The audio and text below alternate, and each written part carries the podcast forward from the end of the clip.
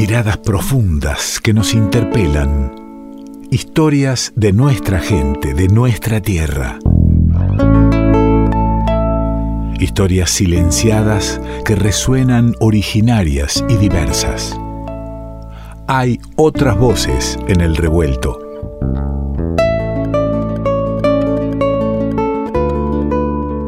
la alegría del encuentro en el programa de hoy con el amigo Santiago Durante y la diversidad de miradas que acerca habitualmente. ¿Cómo estás, Santiago? Muy bien, Ale, ¿cómo estás vos en este día tan, tan especial, tan de festejos? Celebrando estos días ¿no? de celebraciones.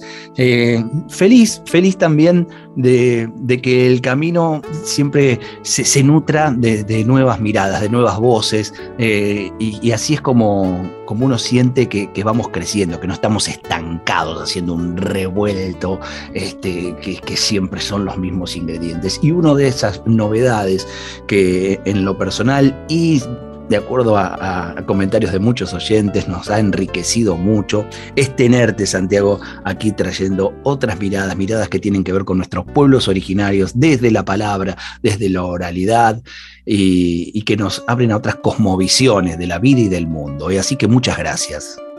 No, gracias a, gracias a vos, a ustedes, la verdad, para mí ser ser este, un, pequeño ingrediente de este, este, revuelto es para mí eh, una, enorme, una enorme alegría y bueno, y lo celebro y lo siento parte. Me, sumé hace, hace unos meses, me, siento, me siento revuelto. Está, está, muy lindo eso, está muy lindo eso. Eh, nos, estaremos encontrando la semana próxima a, abrir un, vinito y, celebrar e, ese sentirse parte. Me contaste, me, diste un término que me llamó la atención, que no había escuchado nunca, la oralitura. ¿Qué es la oralitura? Efectivamente, hoy vamos a hablar de oralitura, que es muy interesante. Esto es algo que yo charlé mucho con una colega mía que se llama Mariana Rodríguez, que es lingüista también y es especialista en esto y me estuvo, me estuvo desasnando. Porque uno dice, o sea, a ver, oralitura uno rápidamente lo opone a un término mucho más conocido por todos, que es el de literatura. Totalmente, absolutamente. sin embargo, salta a la vista una enorme diferencia que es la presencia de la oralidad, ¿no? de lo oral. Sería una, podríamos pensarlo rápidamente, como una literatura de la oralidad tomando en cuenta que, eh, digamos, nosotros siempre pensamos, o sea, ya la misma palabra literatura tiene, si nos ponemos este, en filólogos, eh, tiene otra palabra dentro del latín, letera, que es la letra, ¿no? O sea, de alguna manera la literatura está muy ligada a la escritura, ¿no? O sea, a la palabra escrita. Y eso es, digamos, situable en la tradición eh, sobre todo para nosotros europea, ¿no? en donde los sistemas de escritura tienen eh, cientos de años. ¿no? Esa no es la situación de las lenguas, mayoritaria de las lenguas originarias americanas, que son lenguas eh, ancestralmente orales, que de repente han desarrollado un alfabeto, pero de una manera mucho más reciente. Y entonces, digamos, el ser de estas lenguas se vive en la palabra hablada la oralidad. Y hay un grupo de poetas indígenas, esto es muy interesante, que han reflexionado sobre su quehacer lingüístico eh, y poético y, digamos, su manejo del lenguaje, su manejo artístico del lenguaje, y han dicho, ojo, lo que nosotros hacemos no es literatura, porque no está basado en la letra, en el artificio del eh, juego eh, poético literario tradicional, sino que se eh, digamos, se eh, enraiza en algo mucho más antiguo que tiene que ver con la palabra hablada y lo que ellos llaman la fuente. La fuente que sería el origen, los antepasados, la tradición y algo que se pasa, digamos, de boca en boca. Que, conlleva, conlleva Santiago una, una responsabilidad enorme, ¿no? Porque eh, en la literatura, no, incluso cuando, cuando queremos, eh, eh, hablamos de Leda Valladares y las recopilaciones, uno va en busca de esa oralidad y la, la pasa a lo literal, a la letra, para que quede, para que perdure. En este caso, que no está tomada en cuenta la, letra, la, oralidad está en manos, la responsabilidad de que eso perdure está en la comunidad, ¿no? Mira, absolutamente hay una, una poeta enorme referente mapuche tehuelche, que nacía, digamos, de, este lado del territorio mapuche, de la actual Argentina, eh, que dice exactamente lo, o sea, algo que va muy en línea de lo que decís vos, dice, fíjate, la conciencia de ser parte de un pueblo, dice ella, ¿no? Mapuche de Huelche, nos hace ser responsables del recuerdo de una cultura. Porque la pérdida de la memoria, el olvido, que es una de las modalidades de la muerte, acecha a los pueblos originarios hoy. Memoria y conocimiento son sinónimos. ¿sí? Fíjate cómo ella toma esta responsabilidad, porque también de alguna manera esta oralitura lo que hace es poner este legado ancestral en palabra y como vos decís también con una responsabilidad social, cultural, política, ¿no? de, mantener este legado. Y de hecho eso lo vemos en su propia, en su propia poesía. Traje un poema de ella que si querés lo podemos, se, lo, puedo leer. Sí, pero claro que sí. Mira, se llama Yo he visto a los chulengos. No los chulengos, los guanacos, ¿no? Porque ella es del sur. Dice, yo he visto a los chulengos en manada, iluminados por la luna cuando aparecen ellos, el invierno se entrega, cubierto de pelusas y de lana. He visto el aire estremecido entre sus ancas tibias y a la libertad y a la ternura galopando con ellos, sueltas por la tierra. He visto, creo, más de lo que merezco. He visto a los chulengos de lejos. Yo presiento que he de andar más todavía, quién sabe cuánto, hasta vencer el miedo de acercarme hasta ellos, para medirme en sus ojos tan profundos de espacio y aceptar el milagro de un silencio de nieve que desprenda la costra de eh, los últimos abrojos. Si resisto, es posible que me permitan ellos sumergirme en sus ojos ingenuos, infinitos, estaquearme un instante en el centro del tiempo. Ser la libertad, ser la ternura, galopando con ellos sueltos por la tierra. Qué lindo. Realmente No, no, nos transporta ¿no? a esto que ellos llaman la fuente, ¿no? A ese origen eh, cultural, ancestral eh, y ligado al territorio, ¿no? Hay, una, hay, un manejo, digamos, del espacio y de, las particularidades de, ese entorno en el que se ha, crecido Liliana Ancalao eh, y, que, y que le interesa traer, ¿no? Porque hay algo me parece muy importante de estos poetas, porque siempre en los estudios literarios, yo soy de, de letras, digamos, formado ahí. Siempre hay una idea un poco más aséptica de la poesía, en donde se trata de analizar el poema en sí, sin pensar, por ejemplo, tanto en el contexto, ¿no? O sea, tratar de trabajarlo como de laboratorio. Y ellos ponen el contexto en primer plano, porque ese es el legado que quieren visibilizar, que quieren proteger, que quieren, eh, que quieren compartir, ¿no? Que quieren enseñar.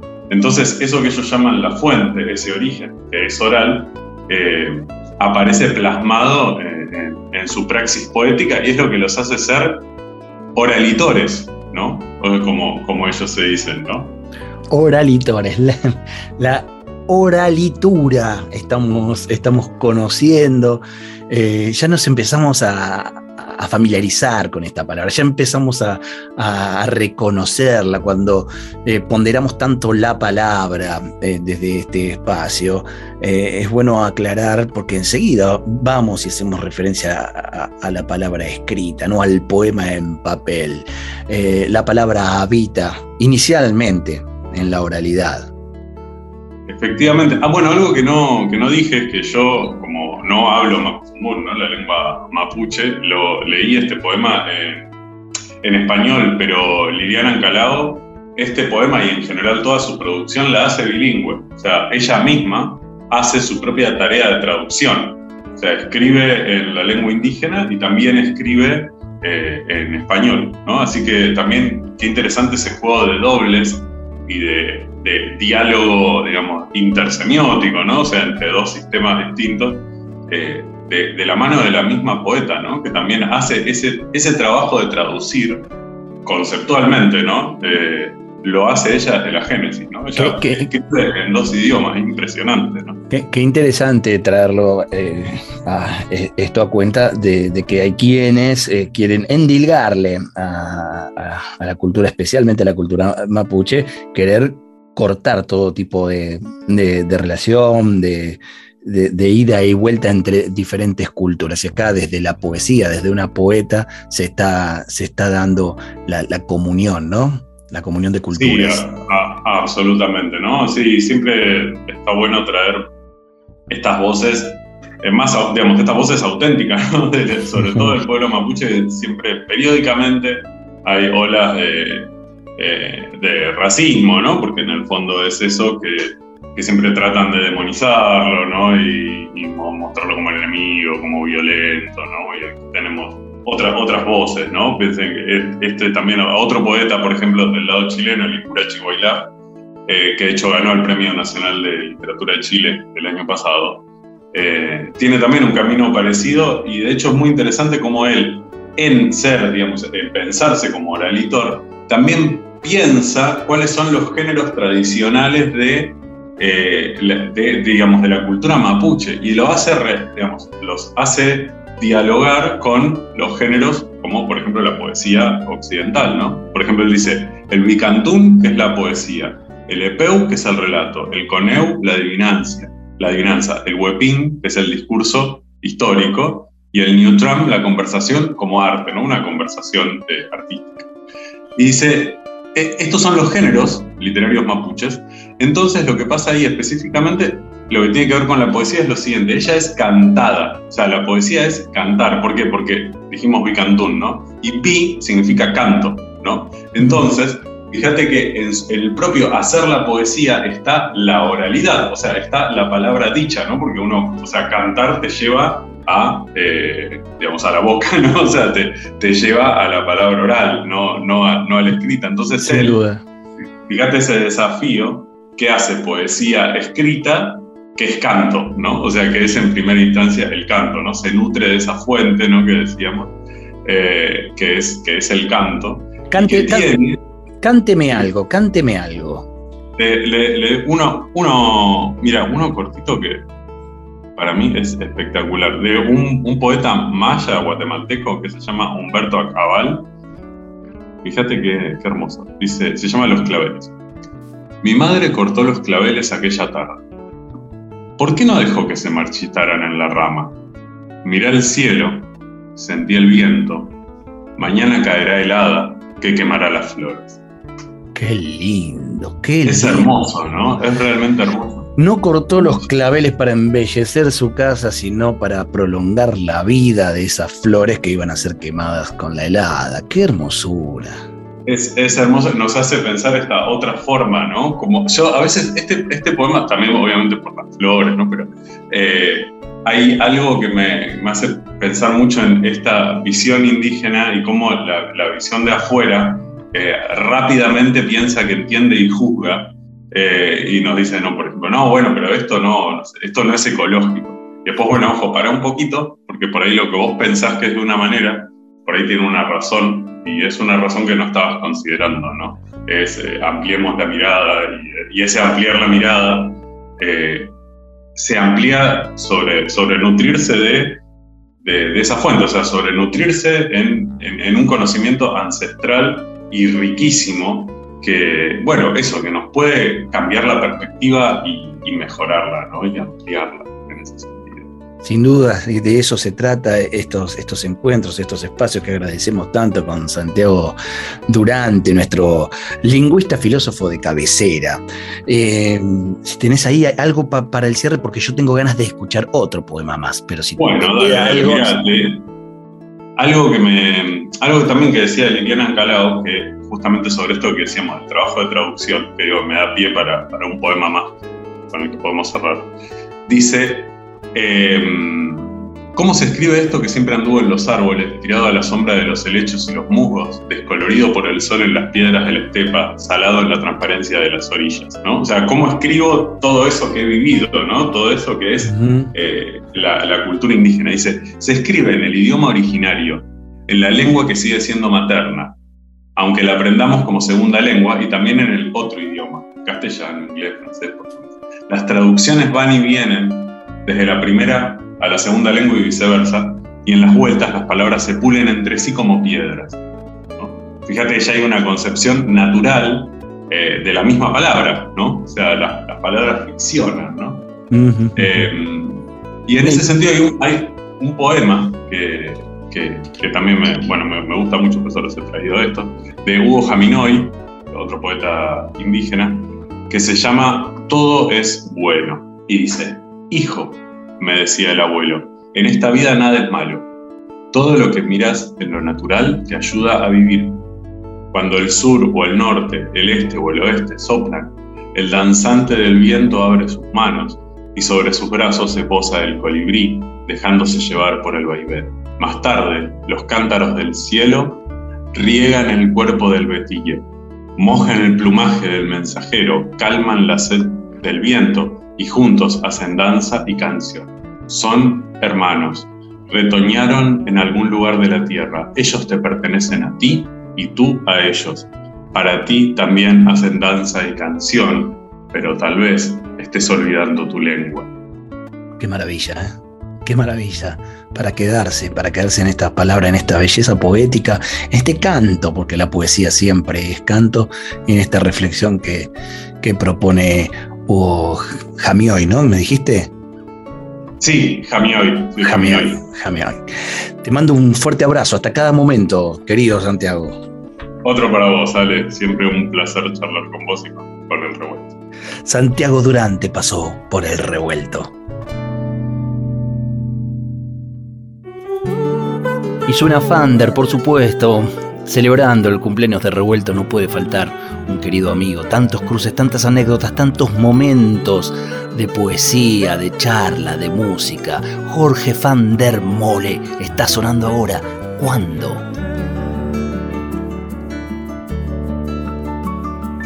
Cuando te despiertes cada día con el cuerpo de aire y ese olor feliz del sueño manso de las lilas, sin miedo al movimiento ni al dolor.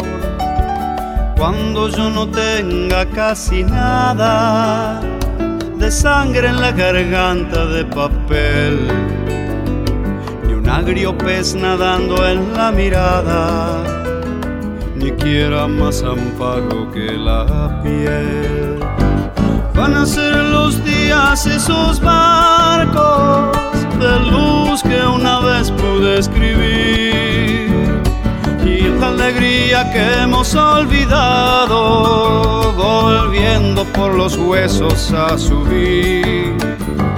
Yo me alimento con una quimera en que los ojos al sol verán brillar dos brazos de mi padre las banderas y una ceniza negra y una ceniza negra y una ceniza negra que se va. De quimeras nos alimentamos y tras esas quimeras vamos en estos tiempos oscuros, complejos, pero donde la música, la poesía sigue siendo un lugar, el lugar que elegimos para el encuentro, la lucha y la resistencia. Qué lindo escucharlo al Fander.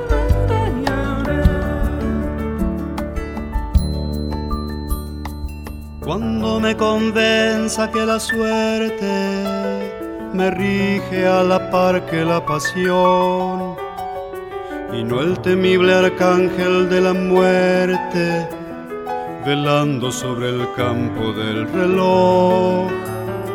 Si lo consumado y lo posible tienen siempre la cara del horror. En esta patria de lo inaccesible, en este tiempo olvidado de Dios, Yo digo que mis sabidos amores son fuertes y viven más que yo. Son gigantes tenues como flores que alientan este turbio corazón. Los alimento con una quimera los ojos al sol verán brillar. Los brazos de mi padre en las banderas y una ceniza negra y una ceniza negra y una ceniza negra que se va. Y una ceniza negra y una ceniza negra y una ceniza negra que se va y una ceniza negra y una ceniza negra y una ceniza negra que se va.